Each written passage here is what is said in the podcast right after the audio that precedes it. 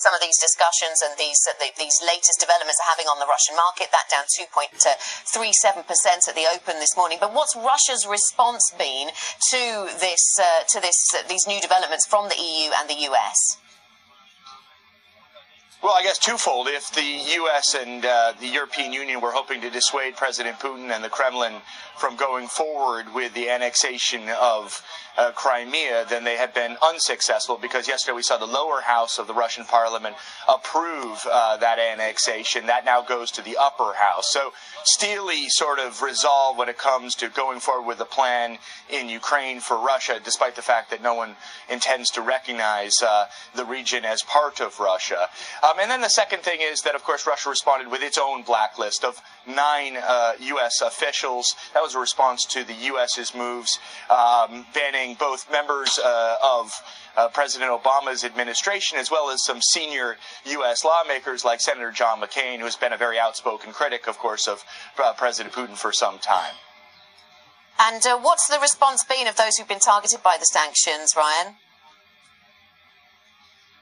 Yeah, you know, uh, many of them have called it a badge of honor or have just said that they simply don't care. And we heard from Senator John McCain, for example. He's on Russia's blacklist saying, oh, I guess I'll have to cancel my Siberian holiday, sell my Gazprom shares, or lose my Gazprom uh, shares, and that secret Moscow bank account, I guess that's gone as well. And the same thing, lots of snarky comments from the Russian side saying, I don't have any assets in the U.S. anyway. Who came up uh, with these silly measures? Quietly, though, perhaps uh, both sides would be concerned about this. They do have consequences uh, in general when it comes to banking, for example, in the international financial community. So it's a reason for for uh, for concern for both sides. However, publicly, they're definitely playing it up, uh, playing to the domestic audience. Back to you. Ryan, thank you very much. Ryan Chilcote re- uh, reporting there from Brussels. Right, John Ferro here, checking the market reaction to the sanctions. Russian stocks have opened. Yeah, they've opened lower, down 2.68% as we speak. I think it's easy to jump on a bandwagon and get excited about this because before today, Russian stocks were actually up 6.7% on the week. Would have been the biggest week since December 2011. We've had a big sell off bit of a rebound earlier this week, but these are the losses that do not even pair in comparison to the 10% loss we saw on that Monday morning. So, yes, a reaction in Russian equities this morning, down 2.6%. The dollar up by about two tenths of 1% against the ruble. But it's down over the week as well by one half of 1%. Precisely. So it's good to put it in perspective. Precisely. I think context is very, very important here. But what really interests me over the last 24 hours are the moves by Fitch and the moves by S&P. Not on the credit rating side of things. I know what a lot of people think of credit rating agencies at the moment, but on the growth, on the outlook for growth. And both firms looking for around 1% again this year.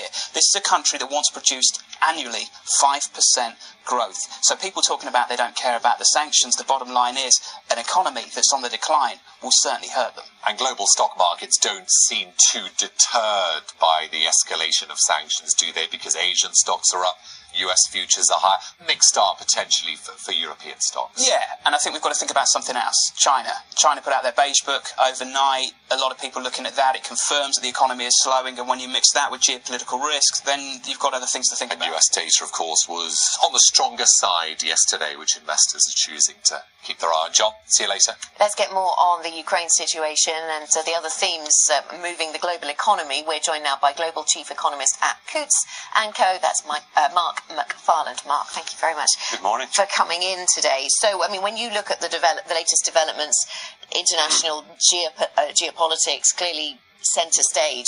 Uh, are, you looking at this as an economist? Are you looking at the trade impact, the impact on the banking system, the impact on individual companies, the energy markets? How does this all manifest itself in your world?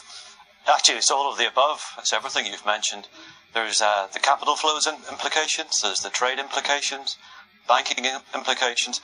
Essentially, uh, sanctions lead you to um, to stop transferring cash uh, they stop the trade, they stop the e- economy, and as your, your correspondent says, growth in Russia is probably going to be about one percent this year. That's a lot down from where it was. So, so Russia, uh, the, the, the markets are effectively um, reflecting what is happening in Russia and the EMEA region as a whole, which is essentially slowing down quite quite rapidly. Eurozone exports to Russia, 2.5% of its total. Uh, German exports slightly more than that, yes. 3.3%. It's not a huge percentage, is it, Mark? I mean, will Russia feel the sanctions more than the Eurozone? Well, it depends effectively what happens to gas, doesn't it? Um, if the sanctions escalate, I mean, it's beginning to sound a little bit like the 1970s and 80s with the tit for tat sanctions. Um, it depends on whether gas gas flows from Russia to, to Europe are actually um, impaired because of sanctions. That would hurt the European economy. But what would really hurt Russia is, is a decline in trade, a decline in, in sales of oil and gas, and so therefore you can have an, a, quite a substantial escalation at least. We had a guest on yesterday who analysed the implications on gas supplies, and he said that A, there are alternative routes, and Oh, B, are. stockpiles are historically high in Europe Yes. right now. So he wasn't comparing it to 2009 when Russia, of course, disrupted supplies through Ukraine. Yeah. Is that fair? I think that's right, actually. I mean, the, the, the level of in- inventories of gas are actually very, very high. So Europe does have quite a lot of wiggle room. So it can get through probably five or six months without it becoming a, a serious problem. I know economists at Deutsche Bank were saying that there would have to be a, for there to be a material impact on the European growth story. We'd have to see an extreme scenario and a deep recession in Russia. Is is that the case then? Do you think? I, I think where it could all where the, the worst case scenario comes through is if it becomes a conflict that starts to impinge on the borders of, of Poland and the Czech Republic. The European banks have lent a lot of money to the Eastern European banks, and therefore there's contingent liability issues with the banking system, and that could be where the problem really starts to begin. If it, if we get there, and I don't I don't actually don't think we will, but that's where you would actually isolate a, a potential problem. Okay, Mark. Thank you very Yeah, Mark, much. stay there. We're going to come back to you uh, in a minute or two to talk about other matters that uh, are grabbing investors' attention today globally.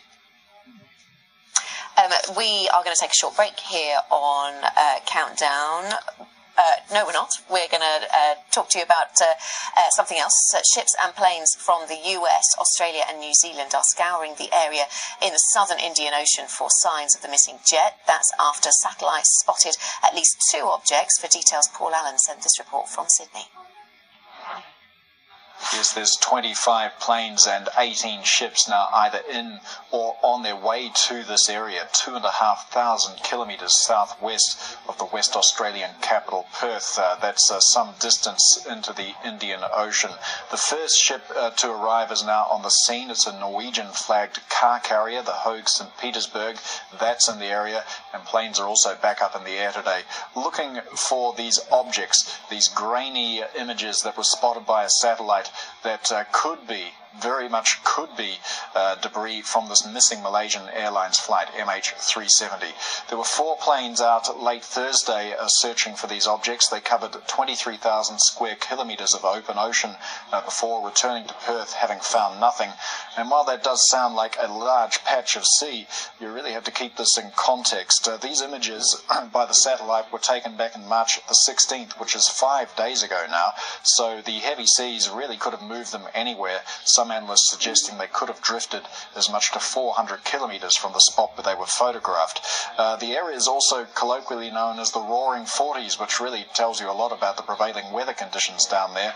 The winds can get very, very strong with no landmass really to slow them down, and that makes the swells big as well. And while the weather's good there at the moment, uh, the visibility's not so great. They've been struggling with uh, low cloud and rain, uh, making life a bit difficult for the search teams there. Another challenge as well is the sheer isolation of this area. The planes need to fly four hours from Perth just to reach the search zone, and once they get there, they can only look for two hours before they've got to turn around and head back to Perth uh, to refuel. Now, bearing all that in mind, it's no surprise that uh, the Australian government and the Maritime Safety Authority here are doing their best to manage expectations. Prime Minister Tony Abbott saying this morning that this is a very serious lead in the way that nothing else has been, uh, particularly considering it's close to that southern flight corridor. However, the Maritime Safety Authority stressing that even if they do manage to find these objects, there is no guarantee that they're in any way connected uh, to the missing flight MH370.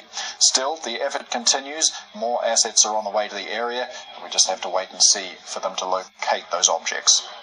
Paul Allen, Bloomberg, in Sydney, Australia.